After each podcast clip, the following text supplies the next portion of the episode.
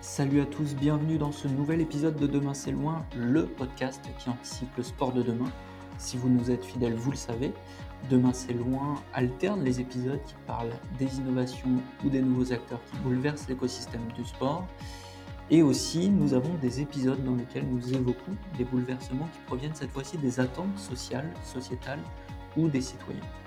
C'est le cas de l'épisode du jour, celui que vous écoutez aujourd'hui, puisque je reçois Michael Ferrizi, dans un épisode intitulé Le sport doit-il faire sa révolution écologique? On va parler de char à voile, de football, de ski, d'événements grand public.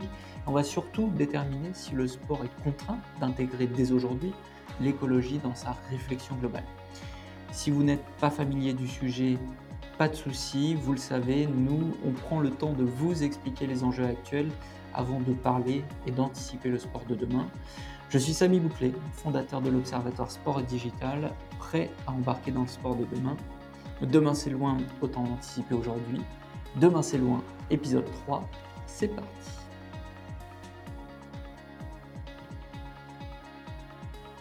Bonjour Mickaël. Bonjour Samy.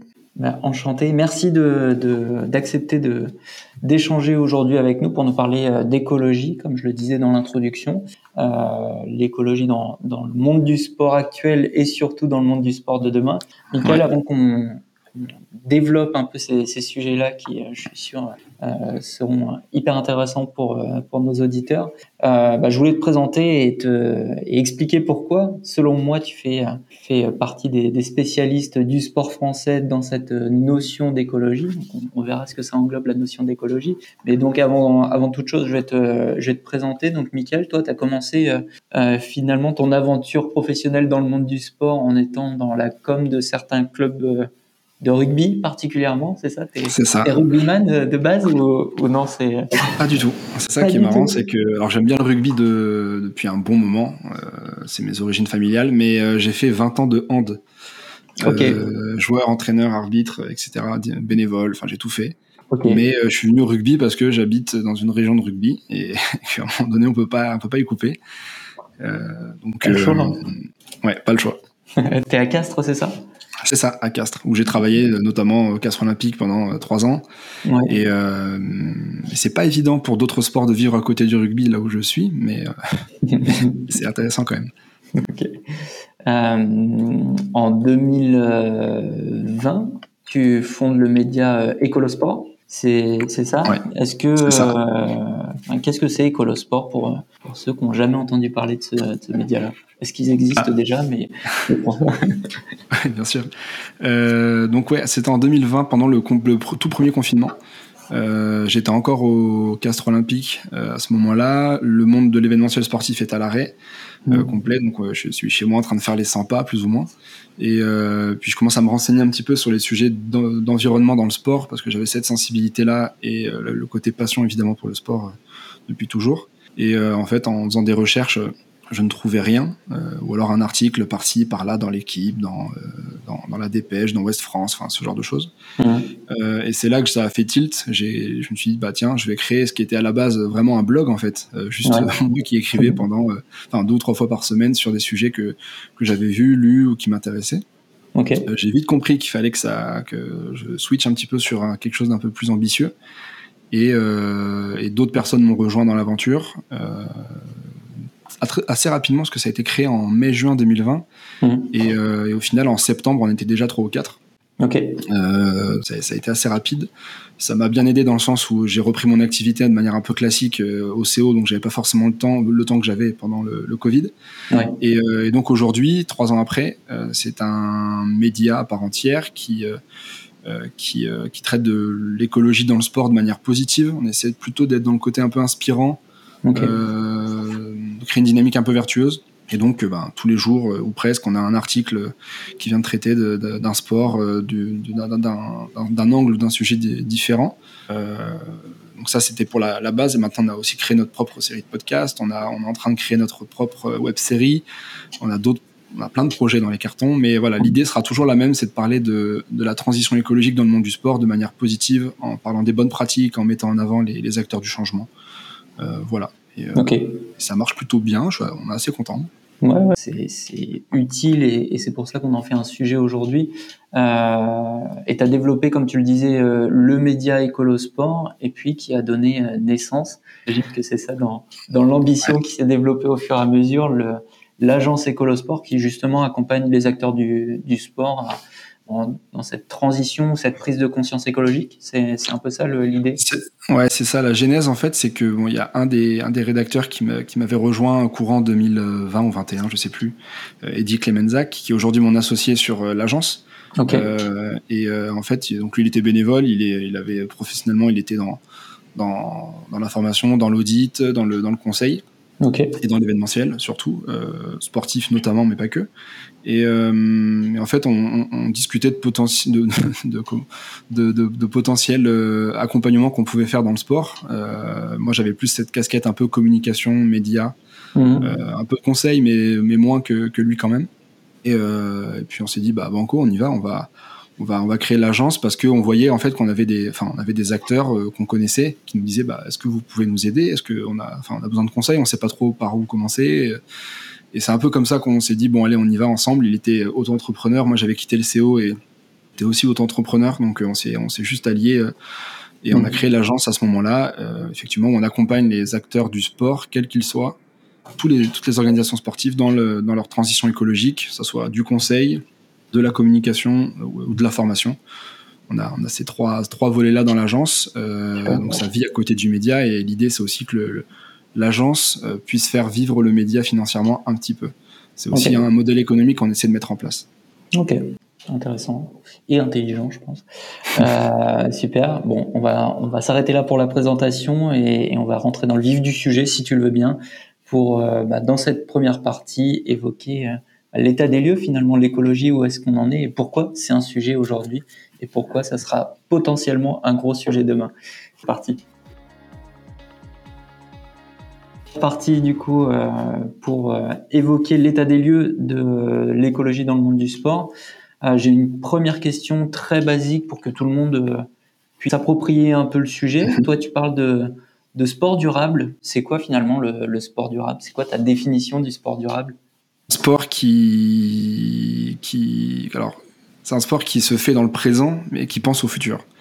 Euh, qui se dit pas bah on va faire euh, euh, toujours plus de compétitions, de matchs, etc. Euh, parce que ça nous rapporte de l'argent, euh, sans, sans penser au fait que ben ça est en train de détruire la planète et que enfin ça participe à cette destruction. Je dis pas que le sport est, le seul fautif évidemment loin de là, mais ça y participe et comme toutes les autres industries. Donc c'est un, un, sport qui pense au futur tout en euh, ayant son activité euh, dans le présent. Euh, donc l'idée c'est de pouvoir. Il n'y a pas de sport viable de, sur une planète qui ne l'est pas. Donc l'idée c'est aussi c'est aussi ça. Le sport a sa part, doit faire sa part. donc le sport durable à mon avis ouais, c'est ça. C'est un sport qui prend soin de, de son avenir. Ouais. Dans ton métier, tu et en préparant ce podcast-là, tu me parlais de, de l'impact des objectifs de développement durable ont été euh, énoncés par l'ONU en, en 2015. Globalement, euh, les objectifs de développement durable, comment on passait et, et comment l'écologie s'imbrique finalement dans notre, dans notre quotidien, comment il doit s'imbriquer pour, pour le monde du sport, mais de façon un peu plus générale. Deux choses. Enfin, il y a une, première chose qu'il faut avoir bien, qu'il faut bien avoir en tête, c'est que l'écologie euh, n'est pas le synonyme de développement durable. Ça, il y en a beaucoup qui ne le voient pas forcément parce que c'est pas forcément, c'est pas de leur faute, hein, c'est qu'ils n'ont pas forcément euh, cette info-là ou cette connaissance-là. Mais euh, le développement durable, ça va au-delà de l'écologie. Ça, ça, comprend l'écologie, mais ça prend en compte des sujets comme l'accès à l'éducation, l'égalité euh, des sexes ou entre entre les personnes, l'inclusion, le, le, handicap, etc. donc l'écologie n'est qu'une une part importante, effectivement, du développement durable. Euh, quand on mène une stratégie de développement durable aujourd'hui, il faut, c'est pas voilà, c'est pas centré sur l'écologie. Il faut aussi prendre en compte le, reste, qui est aussi important et qui est aussi en lien avec euh, euh, avec l'écologie au sens premier du terme. On a une stratégie de transition écologique, bah, ça inclut plus d'égalité, ça inclut plus d'inclusion, c'est assez naturel en fait. Euh, donc, euh, donc tout est lié euh, pour avoir un monde durable et une société qui, qui prospère et qui est, qui est viable aussi. L'impact écologique, toi, tu as, eu l'impression qu'il y a eu un, un déclic? On parle beaucoup de la, la, crise énergétique qu'il y a eu en France notamment avec avec la guerre en Ukraine. Mais est-ce que tu ressens toi, de ton, dans ton quotidien avec les échanges que tu as avec tes, tes, partenaires ou tes clients que justement tout le monde s'approprie le sujet ou c'est ça reste encore euh, entre guillemets euh, ben, un petit truc sur lequel il faut il faut avancer parce que parce qu'on douce parce que nos enfants nous en parlent euh, au dimanche. C'est pas assez selon moi. on a quand même des, des, rapports successifs du GIEC qui nous alertent en mode maximal sur sur ce qui se passe. on n'en prend pas forcément compte. À chaque fois qu'on a eu des avancées importantes, je trouve, dans la prise en compte de ces enjeux, c'est quand il y a une crise sanitaire. Pour moi, le Covid a été un vrai tournant là-dessus. Mmh. Euh, c'est quand il y a une crise euh, économique, c'est-à-dire que le, prix de l'énergie euh, est en train d'exploser, donc on se soucie du fait qu'on consomme trop d'énergie. Mmh, mmh. donc en fait, c'est toujours par d'autres canaux qu'on arrive à avoir, de manière générale, hein, j'entends. Oui, bien sûr. Bah, c'est pas le cas pour tout le monde. mais c'est par d'autres par d'autres crises en fait qu'on arrive à, à, se dire bah en fait tiens faudrait peut-être qu'on fasse un peu plus attention à nos ressources à comment on consomme à, à comment on vit euh, dommage, pourtant on a des on a des signaux assez importants qui nous arrivent euh, tous les mois, tous les ans, avec euh, des rapports du GIEC, avec des rapports du, de certaines ONG, avec enfin tout un tas de, de documents, de livres qui, qui paraissent à chaque fois. Mmh. mais c'est jamais, j'ai l'impression qu'au global, c'est jamais vraiment ces documents-là ou ces, ces alertes qui, qui alertent justement l'opinion et la population. Ouais. Est-ce que, de ton point de vue, c'est justement il faut forcément une crise pour, euh, pour faire changer à court terme les, idées. Et une fois que cette crise disparaît, euh, c'est back to business, on, retourne à, la normale. Est-ce que tu le ressens ou, euh, selon toi, tu, tu, tu, oses espérer, comme moi, que bah, finalement c'est un, tournant et dans, dans nos idées, dans notre réflexion globale du, du quotidien et en, en 2030 aussi, on aura ces réflexes-là, justement, de, de, de, penser à la planète et, et d'intégrer ça dans toute, dans toute notre démarche, dans toutes nos décisions. Je pense qu'on dit en plus à, à, faire attention, à avoir pris un peu ce virage, euh, les jeunes comme les moins jeunes, parce que c'est pas forcément évident pour les générations de mes parents, par exemple. Moi, j'ai 30 ans, mes parents ont 55, 60.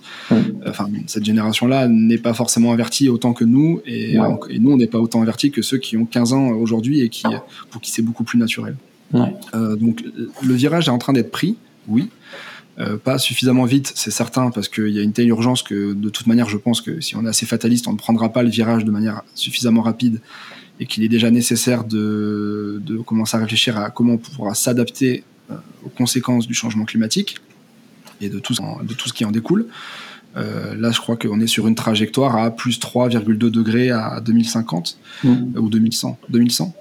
Euh, donc euh, c'est c'est pas du tout viable en fait. Euh, là on est à plus enfin c'est on, on, a, déjà augmenté le, la température sur Terre de manière significative et chaque 0,1 degré supplémentaire a des conséquences néfastes et importantes. Donc quand on dit plus 3,2 c'est pas juste que l'été au lieu de 32 il fera 35.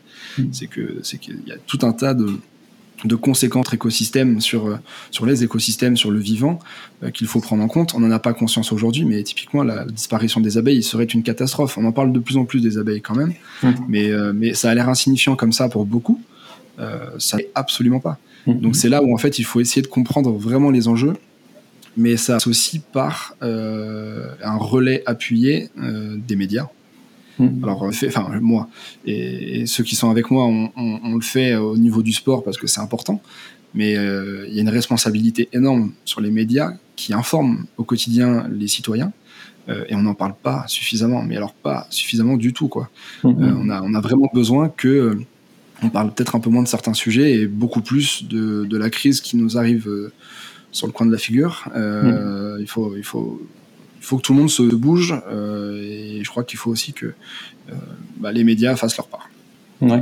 Euh, justement, est-ce que la prise de conscience, elle, doit être individuelle et collective Il n'y a pas de sanctions ou très peu de sanctions qui sont qui sont faites? Est-ce que c'est une bonne chose ou pas selon toi? Le, plus gros du changement interviendra avec la, en légiférant. En mettant en place des lois qui, qui vont peut-être contraindre au début, mais qui vont dans le bon sens, parce qu'aujourd'hui il y a quand même un, consensus scientifique. Hein, ceux qui n'y croient pas ferment juste les yeux mmh. finalement. le consensus il est, il est mondial, il est total. on sait qu'il y a un changement climatique qui est dû à l'activité humaine, c'est comme ça. Euh, maintenant, on a juste à, s'adapter, à changer nos, comportements.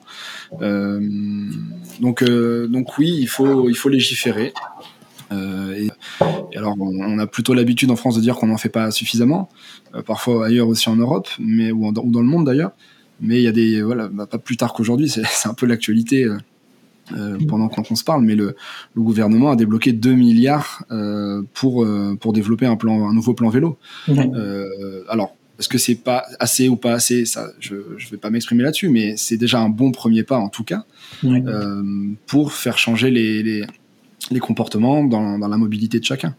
Euh, et je pense que voilà, c'est en débloquant des budgets, en mettant des lois en place pour contraindre certains comportements ou certaines activités polluantes qui n'ont plus leur place aujourd'hui, qui n'avaient déjà pas leur place avant. Euh, c'est je pense, est aussi valable dans le sport. C'est-à-dire que quand une fédération ou une ligue met en place, euh, je pense à la LFP par exemple, euh, des critères environnementaux dans le dans le dans la validation de la licence pour les clubs professionnels de Ligue 1 et Ligue 2, euh, quand ces points-là représentent 11% de la licence club, c'est quand même conséquent. pour l'attribution des droits télé, mmh. bah là forcément il y a des millions en jeu, donc je pense que les clubs vont, vont, vont peut-être accélérer le pas là-dessus, mais encore une fois, il faut que ça soit par un autre biais qu'on arrive à cette transition écologique. Mhm. Il faut que ça soit, il faut qu'il y ait des millions d'euros euh, en jeu, euh, une licence euh, en jeu, pour se dire ah bah il faudrait peut-être qu'on fasse notre transition écologique et qu'on se bouge là-dessus. Il faudrait donc, à mon sens, que la transition écologique soit prise par le bon bout et par, pour les bonnes raisons. Mhm. sauver notre sport parce que si la planète est invivable demain, il n'y a pas de sport. On l'a vu pendant le Covid. Hein. Mhm. Pendant le Covid, le sport, la culture étaient à l'arrêt parce que c'était pas essentiel, c'était pas primaire. Euh, sur une planète able demain ou trop chaude, bah, on est en première ligne. Quoi. Le sport est en première ligne, la culture le sera aussi peut-être, mm. d'autres activités sûrement. Donc euh, l'enjeu, il est là. Ouais, c'est ça. C'est là tu touches euh, une notion qui, qui est rentrée dans le langage courant depuis quelques années maintenant, le, côté greenwashing, où vraiment bah, entre les, les actions justement pour pour arriver à ses fins et, et les actions vraiment euh, cohérente, voulue et qui participe à la, stratégie de long terme.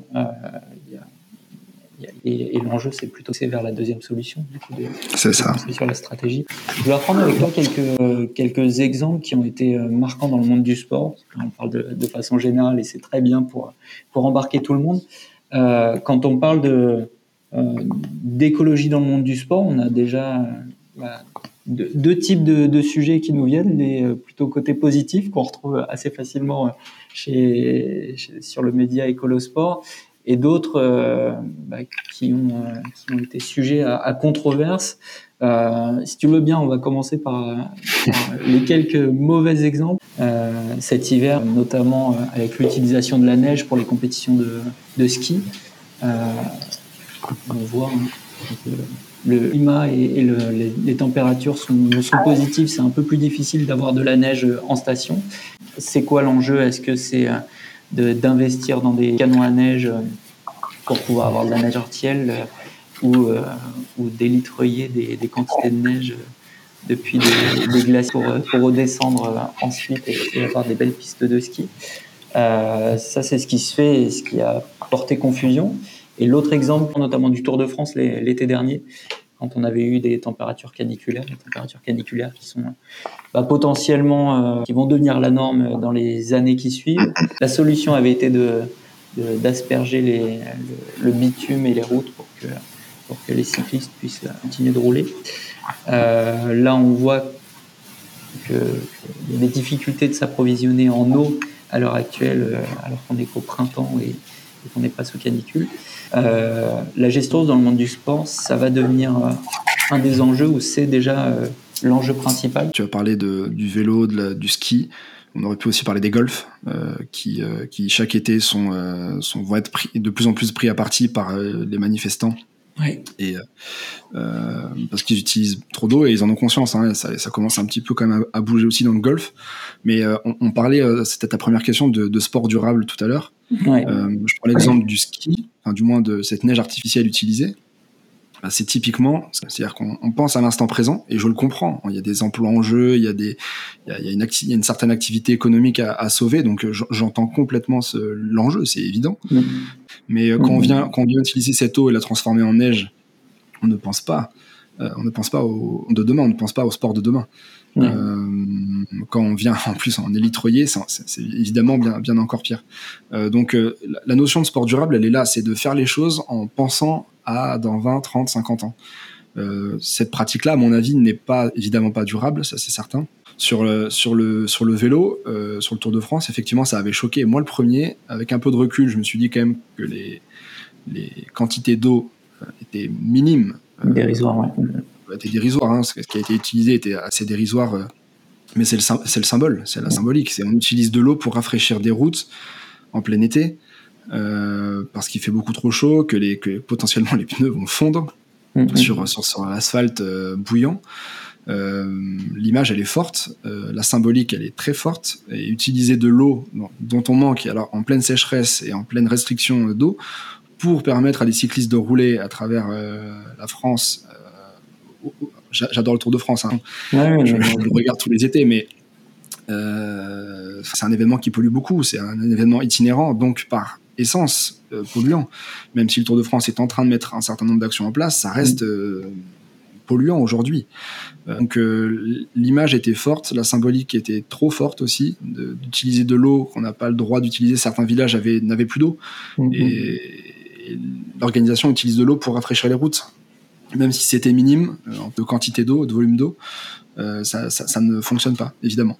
Donc, euh, les ressources, il faut les utiliser avec bon escient, évidemment. On va en manquer, notamment l'eau. On parle, de l'énergie, c'est un autre problème. C'est plus la, partie économique qui pose problème. On, on, a failli manquer d'énergie cet hiver, enfin d'électricité. Mm. Il y a eu une crainte, c'est pour ça qu'il y a eu ce plan de sobriété énergétique qui a été déployé sur l'ensemble des industries et notamment sur le sport. Ouais. Euh, donc il y a quand même cette crainte, et la crainte va, va être de plus en plus importante dans les années qui viennent. Euh, la canicule, on va y avoir droit. Fait que, ce sera plus une canicule, ou alors la canicule sera encore bien plus chaude que, que ce qu'on a pu vivre l'été dernier. Et déjà l'été dernier, c'était quand même très très très très compliqué euh, de vivre avec ces températures. Donc euh, le sport doit s'adapter, le, le sport doit minimiser l'utilisation source, euh, ou du moins le faire de manière durable et donc écologique. Mm, ok. Euh, parmi les, les, mauvais exemples, on, parle encore de symboles. Euh, on se rappelle tous de, de, du fameux char à voile euh, qui avait été, qui avait été lancé par un certain entraîneur de, de sport. finalement, ce qui, qu'est-ce que ça veut dire ce, ça a été pris comme du mépris? Je pense pas que ce soit du mépris, mais c'est plutôt une, je sais pas, une, une, mauvaise blague. Une mauvaise blague? Pour moi, c'est blague euh, avec toute l'inconscience euh, au changement climatique euh, qui en a résulté en fait. je pense que Christophe Galtier sait ah, bien qu'il y a un changement climatique. Pardon? T'as dit le nom, je sais pas dit. Oui, oui, bah oui, c'est Christophe Galtier. Euh, je pense qu'il a conscience du changement climatique à un certain point, peut-être faible, mais mm. euh, voilà. Euh, je pense qu'il a voulu une blague qui a sûrement permis de faire le sujet, par contre. Donc ça, c'est aussi un mal pour un bien, finalement. C'est que non, on ne peut pas rire de ça. On peut rire de ça, mais avec les, bonnes, les bons mots, les bonnes utilisations et les bonnes formes. Mais Là, l'idée, c'est quand même de. Enfin, il a une voix qui porte énormément. Euh, Mbappé à côté, c'est pareil. Euh, ils ont une voix monumentale. Enfin, si, si demain ces deux-là en conférence de presse euh, expliquent que effectivement ils vont prendre, j'invente, hein, je suis dans la fiction, mais qui vont prendre le train pour aller à droite, à gauche, etc., ou qui, qui, qui parlent de, juste d'écologie, le message il est, il est déployé à vitesse euh, grand V, euh, à une vitesse que ne peuvent pas, enfin avec une aura que ne peuvent pas avoir les scientifiques qui se multiplient sur les plateaux de télé ou, euh, ou dans les journaux. Euh, on a un d'eux, même si évidemment il faut, pour parler, il faut un minimum, il faut pas être parfait, évidemment parce que personne ne l'est, mais il faut un minimum, au minimum en faire un petit peu quoi. Enfin voilà, il faut, il faut, il faut un petit peu nettoyer devant sa porte quand même, sans être parfait évidemment, mais voilà, c'était pour moi une blague malheureuse. Ok. Et du coup, tu parles de la, cette blague, il l'aurait certainement pas fait s'il est convaincu de l'urgence climatique, j'imagine. Complètement. c'est un enjeu, selon toi, de d'éduquer s'il dit char à voile, c'est qu'il voit pas d'autres solutions. Et ça, c'est problématique. Euh, mm. Il voit pas qu'il y a un bus qui part à vide en même temps que l'avion euh, part. Mm. Euh, il voit pas qu'il y a des trains, a priori. Alors euh, oui, il y a des contraintes aujourd'hui et c'est très compliqué. Il y a des contraintes de sécurité, de logistique, d'horaire. Mm. Euh, il y a tout un tas de, de problématiques à, à, régler, mais c'est une option. Et d'ailleurs, la balle n'est pas que dans le camp des clubs. Hein. J'insiste aussi sur le fait que la, bah, la balle est aussi dans le camp de la SNCF qui doit aussi faire des efforts. Euh, certains, enfin sur certains a priori prêts à le faire, prêts à en faire, euh, sur d'autres moins. Euh, sur le fait de rouler la nuit, par exemple, c'est très compliqué parce qu'il y, a des travaux de maintenance. Et effectivement, mmh. si la nuit on peut plus les faire, on les fait quand? Mmh. Donc il y, a, une vraie problématique là-dessus. mais on ne peut pas nier qu'il y a d'autres façons de faire. Il y a des bus pour aller à Nantes. Bah, Nantes, par exemple, a fait le Nantes-Paris en, bus. Mmh. donc il y, a des solutions. Mais ça, ça, ça, ça révèle mes connaissances du sujet une certaine méconnaissance du changement climatique, raison de ce changement climatique et de la place de la mobilité dans ce changement climatique. Il faut former les entraîneurs, il faut former les éducateurs pour le monde amateur, former les joueurs pour qu'ils puissent aussi prendre la parole de manière sereine. Mmh. Euh, parce que j'ai eu au téléphone des athlètes qui me disaient, enfin qui ne voulaient pas prendre la parole, soit parce que euh, leur train de vie, euh, enfin leur train de vie, leur pratique sportive les amène à faire le tour du monde x fois, ou à prendre l'avion beaucoup trop souvent, donc ils se sentent illégitimes à parler, et mmh. je l'entends. Euh, soit parce que le sujet est assez technique finalement. Euh, on parle de sujets un peu scientifiques. Euh, moi, typiquement, je ne suis absolument pas, j'ai pas ce bagage scientifique à la base. Mmh. Euh, c'est pas évident d'appréhender ces sujets-là. De, on parle de CO2, on parle de méthane, de, enfin, on parle d'énergie. Quand on ne connaît pas le sujet, quand on maîtrise pas non plus ce côté un peu scientifique et qu'on n'est pas à l'aise avec ça, on, on, peut vite dire des bêtises. Et sur les réseaux sociaux, ça, c'est une traînée de poudre derrière. Si on dit une bêtise, on, donc euh, l'image, l'image empathie aussi. Donc, enfin, c'est très compliqué. Euh, donc il faut former les sportifs, tous les, tous les, toutes les, les, euh, les, catégories du sport, que ce soit des joueurs, les salariés, les, les, bénévoles, les dirigeants. Les dirigeants, beaucoup. Les dirigeants, on n'en parle pas assez, mais on parle souvent des joueurs et des, des entraîneurs parce qu'ils sont en première ligne. Oui, bien sûr. Mais les, dirigeants qui prennent la décision de mener une stratégie euh, euh, éco-responsable ou sociétale mm. importante. C'est eux qui légifèrent aussi parfois dans, dans, dans les plus hautes instances, donc euh, il faut former les dirigeants. Euh, à moins penser à, aux financiers et plus à, la planète. Ouais, c'est ça, c'est d'inclure vraiment l'écologie dans, dans, la réflexion et, et dans la, la, stratégie sur le long terme. Et j'avais juste pour terminer cette première partie sur des, sur des notes positives, on a le premier exemple quand on parle d'écologie dans le monde du sport et dans le monde du foot, euh, c'était euh, les euh, Forest Green Rovers dans le sud de l'Angleterre, le club le plus écologique du monde, le premier club de football neutre en carbone. Ils avaient mené plein d'actions différentes. Est-ce que c'est un bon exemple? Est-ce que c'est un exemple facile à reproduire? Oui, parce que ils ont poussé le curseur jusqu'au bout. C'est-à-dire qu'ils ont été au maximum de ce qu'ils, je crois, hein, ce qu'ils pouvaient faire, autant sur la partie de l'énergie, euh, que sur l'alimentation, que sur la, la, la, gestion de la pelouse, euh, que sur euh, la mobilité et aussi le, le, stade et le projet économique qu'il y a derrière. En fait, ce qui est intéressant avec le Forest Green Rovers, c'est que le, le, projet environnemental qui a été mené a été validé économiquement et sportivement. C'est-à-dire que le fait d'avoir mis en place cette stratégie jusqu'au boutiste hein, mmh. leur a permis de bah, une couverture médiatique très importante parce que très vite ils ont été élus par la FIFA euh, club le plus écologique du monde. alors qu'ils évoluent en quatrième division anglaise, donc euh, c'est quand même pas le, la panacée en termes de médiatisation. Euh, la médiatisation a amené des partenaires économiques, des sponsors davantage, beaucoup plus, euh, jusqu'au point d'avoir une liste d'attente. Euh, à un moment donné, ils ont une liste d'attente de sponsors parce qu'ils avaient plus à vendre en fait, okay. tout simplement. bah forcément, quand il y a un plus d'argent, on peut améliorer l'équipe. Euh, et l'équipe est montée pour la première fois de l'histoire du club en troisième division cette année. Euh, je crois, euh, je crois qu'ils vont vite parce qu'ils ouais. sont pas super bien en classement. Mais c'est la première fois qu'ils sont montés en troisième division de leur histoire. Et ça, c'est unique. Enfin, c'est grâce à cette stratégie. Mm. Le club a été repris dix ans plus tôt par donc Dale Vince, qui est un, un homme d'affaires dans l'énergie verte. Okay. Euh, le club allait faire faillite. Euh, dix ans après, ils montent pour la première fois de leur histoire en troisième division. Euh, ils ont un, début, un budget euh, important. ils ont un projet qui est incroyable.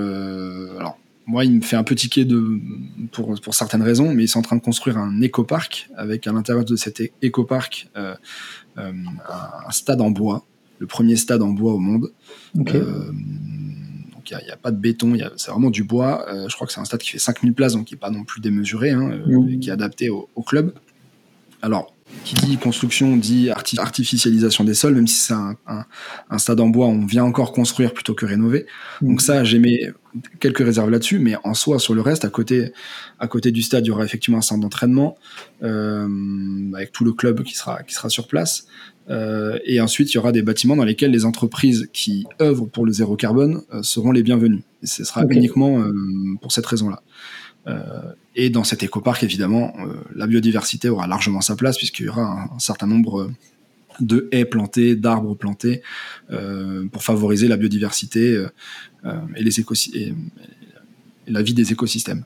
donc, il est incroyable et peut faire passer le club dans une autre dimension aussi. Mm. Il a attiré des, des, actionnaires et des investisseurs. Je pense notamment au joueur de football Hector Bellerin, euh, qui est un ancien joueur du Barça, d'Arsenal et actionnaire aujourd'hui du club parce qu'il a cette sensibilité écologique-là. Mm. Euh, c'est un modèle de réussite. Maintenant, c'est un modèle de réussite aussi parce que c'était un petit peu un ovni dans le monde du football et que les sponsors se sont dit oh, c'est génial, euh, je veux accompagner ce projet. les premiers si arrivants. Et si demain, je le, et je le souhaite, tous les clubs font ça, il y a moins ce côté un peu différenciant et avantage concurrentiel. Donc il y aura peut-être un peu moins cet effet euh, et cet effet économique important. Néanmoins, ça aura un effet. Euh, enfin, les tâches sont nombreux et en fait, il faut aussi comprendre que une transition écologique n'est pas une charge, un coût, c'est un investissement. On investit sur l'avenir de notre sport, mmh. déjà, du club aussi, et voilà, quand on met effectivement des panneaux solaires partout sur, son, sur, le, sur le toit du stade, par exemple, euh, alors oui, c'est un coût important, euh, mais au, final, bah, on produit son, sa propre énergie. Il ça, ça, ça, y a des coûts d'énergie en moins, c'est des charges en moins, pardon, c'est des économies. Enfin, il y a tout un tas de choses qui se mettent en place. Mm-hmm. donc, donc non, non, c'est très intéressant. Euh, et pour moi, il faut que c'est un modèle à suivre. Est-ce que c'est facile à mettre en place? Hmm, Probablement pas. Ça prend du temps. Euh, et c'est peut-être ça le problème. C'est quand même inspirant. Pour finir sur une note positive, parce qu'on est positif chez Sport, c'est quand même très inspirant et il y a beaucoup de clubs qui s'en inspirent aujourd'hui, hein, en France, en Angleterre et, ailleurs, et même des, clubs d'autres sports. Donc non, non, c'est très inspirant. Hum, merci Mickaël pour, euh, pour cette première partie. On a, on a vu l'état des lieux, on a parlé de, pas mal de sujets sur le monde du sport. Ce que je te propose, c'est de switcher sur cette deuxième partie, finalement, le, sport de demain, comment toi tu l'envisages. Et, euh, là, tu auras évidemment la parole sur, tous ces sujets. Allez, on passe à la partie 2. Euh, le futur du sport dans euh, l'économie, on a parlé de plein de sujets en partie 1. Euh, comment toi tu l'envisages? Comment sport, les sportifs, les décideurs, les heures du monde du sport actuel peuvent euh, s'imaginer euh, s'impliquer dans le sport durable sport idéal, la transition, la transition écologique est au cœur en fait des stratégies des, organisations sportives, quelles qu'elles soient.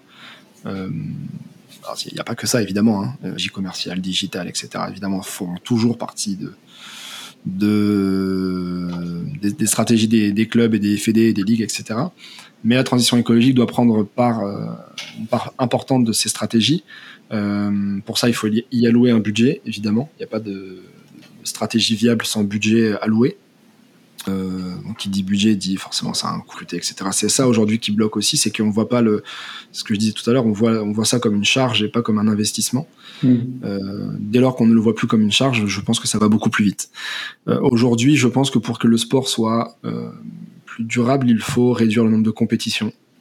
C'est un peu à contre-courant de ce qui se fait aujourd'hui, euh, effectivement, puisqu'on a tendance à vouloir une Coupe du Monde tous les deux ans, à, augmenter le nombre de courses de Formule 1 chaque année, euh, à augmenter le nombre de matchs, à créer des compétitions euh, à droite, à gauche, etc.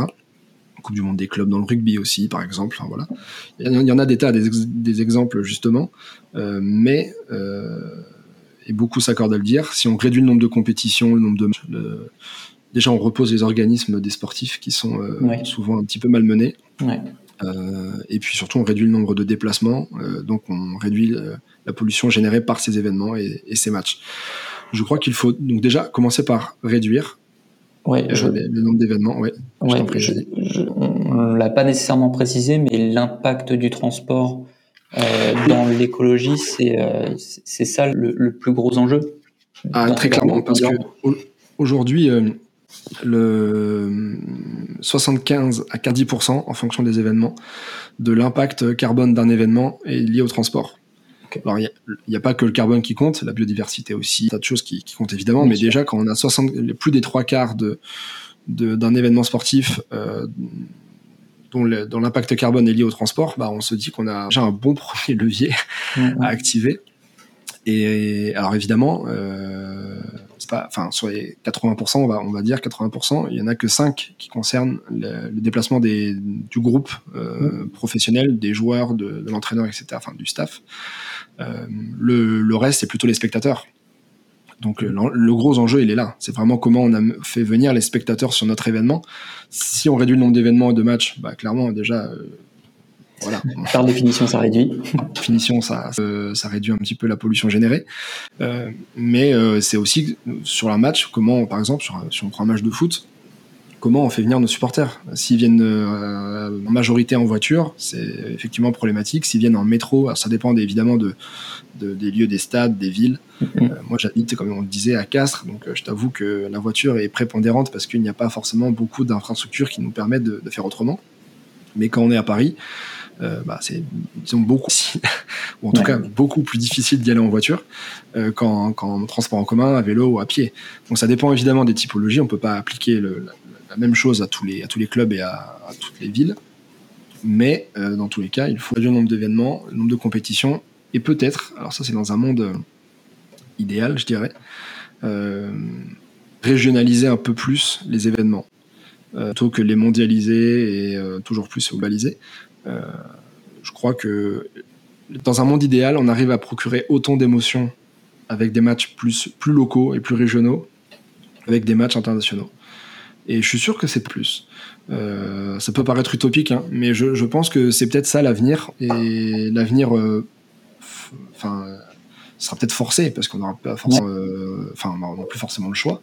Que, euh, bah voilà, que demain un stade de 20 000 places peut être rempli pour un match qui ne sera pas non, euh, enfin, qui ne sera pas un match important de top 14 par exemple, mais qui sera peut-être une affiche plus locale mais qui générera autant d'émotions, autant de passion, qui générera peut-être autant de revenus aussi, hein, finalement. Mmh. pourquoi il faudrait absolument que ça soit un énorme match ou un match européen ou international qui génère autant de revenus quand finalement, peut-être qu'entre deux équipes proches, euh, plus proches en tout cas, de manière générale, on arrive peut-être à générer autant de passion, parce que c'est ça en fait. Euh, il y a, l'aspect financier et il y a l'aspect passion et émotion que procure le sport. Et je, je, suis pas, je suis pas, je me dis qu'on peut réussir à générer autant de revenus, même s'il faut aussi calmer un peu le jeu là-dessus, on en reparlera, euh, et autant d'émotions et de, de passion autour d'un match qui est plus local plutôt que sur un match international, européen ou ou qui fait qui, qui, permet de faire brasser les foules sur des centaines ou des milliers de kilomètres. Donc euh, je pense qu'il faut un petit peu redescendre, faire redescendre un petit peu le, euh, tout ça, euh, régionaliser plutôt qu'internationaliser à tout va. Ok, donc du coup ce serait aussi la structure des compétitions qui, qui devrait évoluer ou, ou, être ou faire sa révolution finalement pour que ce soit cohérent et, et, et adapté à l'écologie dans le monde du sport? Ah, euh, oui, forcément. Après, euh, j'ai bien conscience que là, je parle de quelque chose qui est assez euh, utopique aujourd'hui, qui n'aura pas lieu dès demain, mais peut-être après-demain. Peut-être après-demain, ouais. Exactement. mais c'est pas inintéressant en fait, parce qu'on est, on est habitué, évidemment, on rêve tous de, de, de voir le PSG ou l'OM contre contre, je sais pas moi, contre Manchester, contre le Bayern, etc. en Ligue Et ça, ça doit sûrement continuer. Je pense pas qu'on ait besoin de se couper de ça. Mm. Mais il faut, il, faut, il, faut, il, faut, il faut réduire un petit peu. Peut-être que la Coupe du Monde tous les 4 ans, bah, est-ce qu'on ferait pas tous les 5, 6, 7 ans? Je sais pas. Enfin, il faut, il faut essayer d'un petit peu réduire un petit peu le, le, nombre de compétitions internationales pour. Parce que c'est pas tant le fait que les deux équipes se rencontrent le problème. Mm. C'est la, c'est la, c'est le déplacement des spectateurs. C'est-à-dire qu'on est sur des stades plutôt grands, entre 50, 60, 80 000 places, euh, qu'il faut les remplir et que évidemment les gens viennent du quatre coins du monde, de l'Europe, euh, et ça génère toujours plus de, CO2 et donc ça, vient contribuer au changement climatique.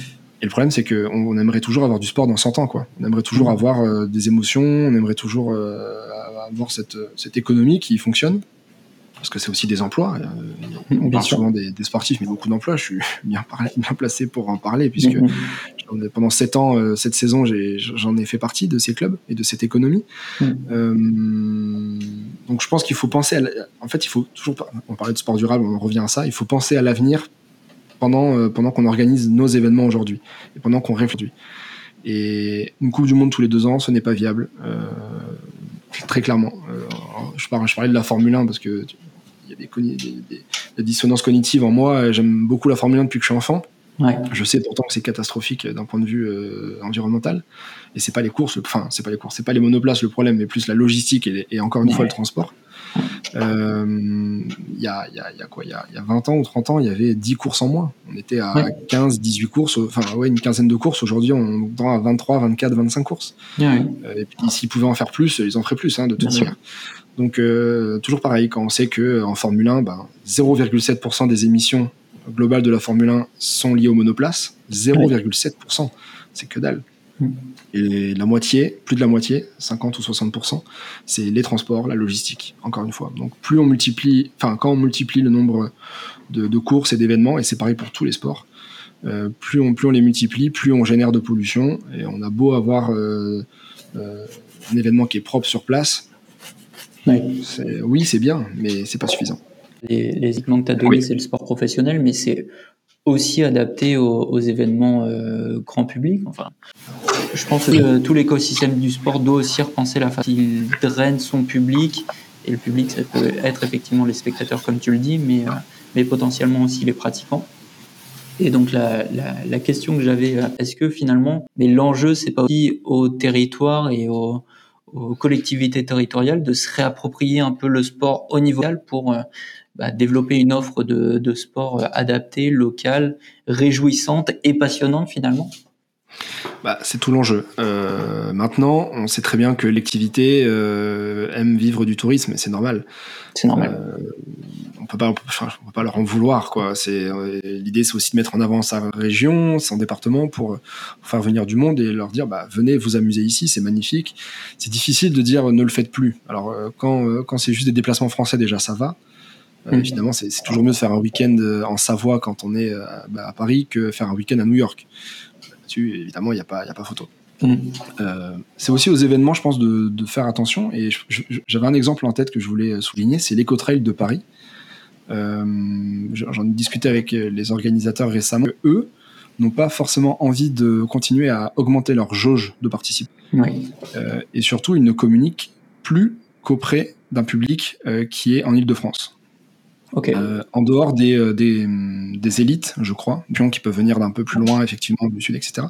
Mais pour les amateurs, pour les, comme les gens comme toi et moi, mhm. qui, qui, pour les gens qui font du trail, ils ne communiquent plus qu'auprès de gens qui sont en Ile-de-France parce qu'ils savent très bien que leur euh, événement euh, va générer de la pollution à cause de la mobilité. Euh, et la mobilité, ce, ce, sujet des transports et de la mobilité, elle est centrale parce que c'est aujourd'hui le principal poste de pollution d'un événement, quel qu'il soit, et donc sportif. Mmh. et aujourd'hui, bah, la jauge, elle ne bouge plus, elle n'a plus vocation à être augmentée. et surtout, on, il communique auprès d'un public qui est uniquement en Ile-de-France et qui peut donc venir sur place via les transports en commun uniquement. Il n'y a pas besoin de venir en voiture, parce que de toute façon, à Paris, ça n'a beaucoup moins de sens qu'en campagne. Euh, quand je parle de régionaliser les événements, euh, je parle aussi de ça. Peut-être aussi, en fait, c'est d'arrêter de, d'aller chercher des gens qui sont euh, en Allemagne, en Espagne ou ailleurs dans le monde pour être un peu plus extrême, mais d'aller chercher des gens qui sont à côté. Et en fait, ils arrivent très bien à vivre avec les, les, les franciliens qui viennent sur l'événement euh, ils n'ont pas forcément besoin de communiquer euh, à Toulouse, à Bordeaux, à faire venir ces personnes-là. Après, si elles souhaitent y aller, elles y vont. Mmh. Euh, et, après, elles mettent en place tout un processus qui leur, qui, pour inciter les participants à venir par des mobilités qui sont, qui sont douces ou actives en tout cas ou des transports. c'est aussi ça qu'il faut réussir à, à entendre. C'est peut-être limiter un peu, mais on va se confronter toujours pareil à un problème financier, un problème économique de est-ce que ça suffira à, certains acteurs pour euh, euh, pour leur économie. Euh, quand on parle de, faire venir des gens locaux en montagne, par exemple de ton, du côté de Grenoble, est-ce que ça va suffire à ces stations? Est-ce que ça va suffire à l'économie locale d'avoir les personnes locales, oui, qui, qui viennent? Hmm. Probablement pas. Mais, mais c'est peut-être ça l'avenir on en parlait euh, dans, un autre épisode de, ce podcast Demain c'est loin avec euh, Arnaud Soroy justement qui parlait de l'importance de la décroissance ou en tout cas l'enjeu de décroissance. Euh, où est-ce qu'on situe le curseur? Et je pense que je pense que c'est un discours décroissant que, je tiens aujourd'hui. Je pense que je tiens un discours décroissant et, est-ce que enfin si, si la, décroissance est souvent décriée, mais si elle est planifiée, il y a pas vraiment de problème à avoir. Enfin, y a, ça, ça, ne génère pas vraiment de soucis. Elle est planifiée, organisée, bien gérée, euh, anticipée aussi. Euh, ça, enfin, c'est pas si problématique que ça. voilà, je, je, enfin, je sais pas parce que je dis qu'il faut régionaliser les événements qu'il faut demain arrêter les Jeux Olympiques. Pour moi, il ne faut pas arrêter les Jeux Olympiques, euh, mais il faut juste mieux les construire. Et je pense que Paris a donné un bon exemple. L'exemple n'est pas parfait, évidemment, mais Paris donne un bon exemple sur la marche à suivre pour les prochains événements, quels qu'ils soient, les jeux comme des, petits, des plus petits événements locaux. Euh, pour moi, il ne faut pas arrêter les jeux parce que les jeux sont vecteurs d'émotion, d'inclusion, de, enfin, génèrent tout un, tout un tas de, de, de choses positives. D'externalités euh, positives. D'externalités, merci beaucoup. Parce que chose, c'est pas du tout euh, adapté. D'externalités positives que que, peut-être, enfin que, c'est nécessaire de conserver cet événement-là. Euh, maintenant, est-ce que, enfin toujours pareil, c'est la récurrence de ces événements. Euh, peut-être que les jeux seraient encore plus beaux et plus merveilleux et plus incroyables si c'était tous les 6 ans ou tous les 8 ans. Je dis pas que c'est, j'en ai envie. Je suis un fan de sport, donc j'ai envie d'avoir du sport tout le temps, euh, de, vibrer avec ces événements-là. Mais il faut penser à quelque chose d'un peu plus grand qui est notre planète et notre vie sur Terre. Est-ce que tu as d'autres euh, idées pour le, sport de demain qu'on n'a pas évoqué jusqu'à présent? Alors, d'autres idées, euh, je ne sais pas. Euh, juste un, point que j'aimerais souligner, un constat par le WWF, un rapport qui explique, et je pense que c'est important aussi pour, pour, enfin, ça donne du grain à moudre aux idées que j'ai pu, j'ai pu tout à l'heure. Euh, le rapport du il y, a un rapport du WWF pardon qui date de juillet 2021 euh, qui explique que dans un monde à plus 2 degrés on perd un mois de pratique sportive et dans un monde à plus 4 degrés on perd jusqu'à deux mois de pratique sportive. Donc déjà qu'en juillet et en août euh, il n'y a pas beaucoup de sport parce qu'il fait déjà très chaud. Il faut imaginer qu'en juin et en septembre il y en a plus vraiment non plus, sans parler du fait que le niveau de mer augmente les activités, euh, les activités littorales, les clubs de voile par exemple, vont être placés. Enfin, il y a tout un tas de conséquences c'est mm. assez importantes qui peuvent euh, avoir lieu. C'est pareil pour parler du ski, c'est exactement les, la même chose. Euh, les pelouses, on pourra peut-être plus les arroser non plus, donc euh, elles seront peut-être, elles seront peut-être jaunes. et est-ce que c'est pareil Encore une fois, est-ce que l'été, est-ce que pour l'été c'est si grave que ça finalement? Mm. qu'elles ne soient pas si vertes que ça On peut les repeindre. On peut les repeindre. Il y a peut-être des. Je crois, d'ailleurs qu'il y, a des choses qui se développent là-dessus, euh, évidemment naturelles. Mais, euh, mais voilà, le, constat est important. C'est important de l'avoir en tête. C'est que je crois qu'on est dans une trajectoire à plus 3,2 ou 3,5. Donc on est plus proche des que des deux. Donc ça veut dire potentiellement jusqu'à deux mois de pratique sportive en moins. Donc c'est un problème de santé publique, déjà, parce qu'on sera amené à moins faire de sport. Euh, et puis pour les fans de sport, c'est un problème tout court. Parce que ça fait, c'est, moins de matchs, c'est moins de compétition, c'est moins de moins d'émotions. Encore une fois, je crois que le, sport en est un gros vecteur.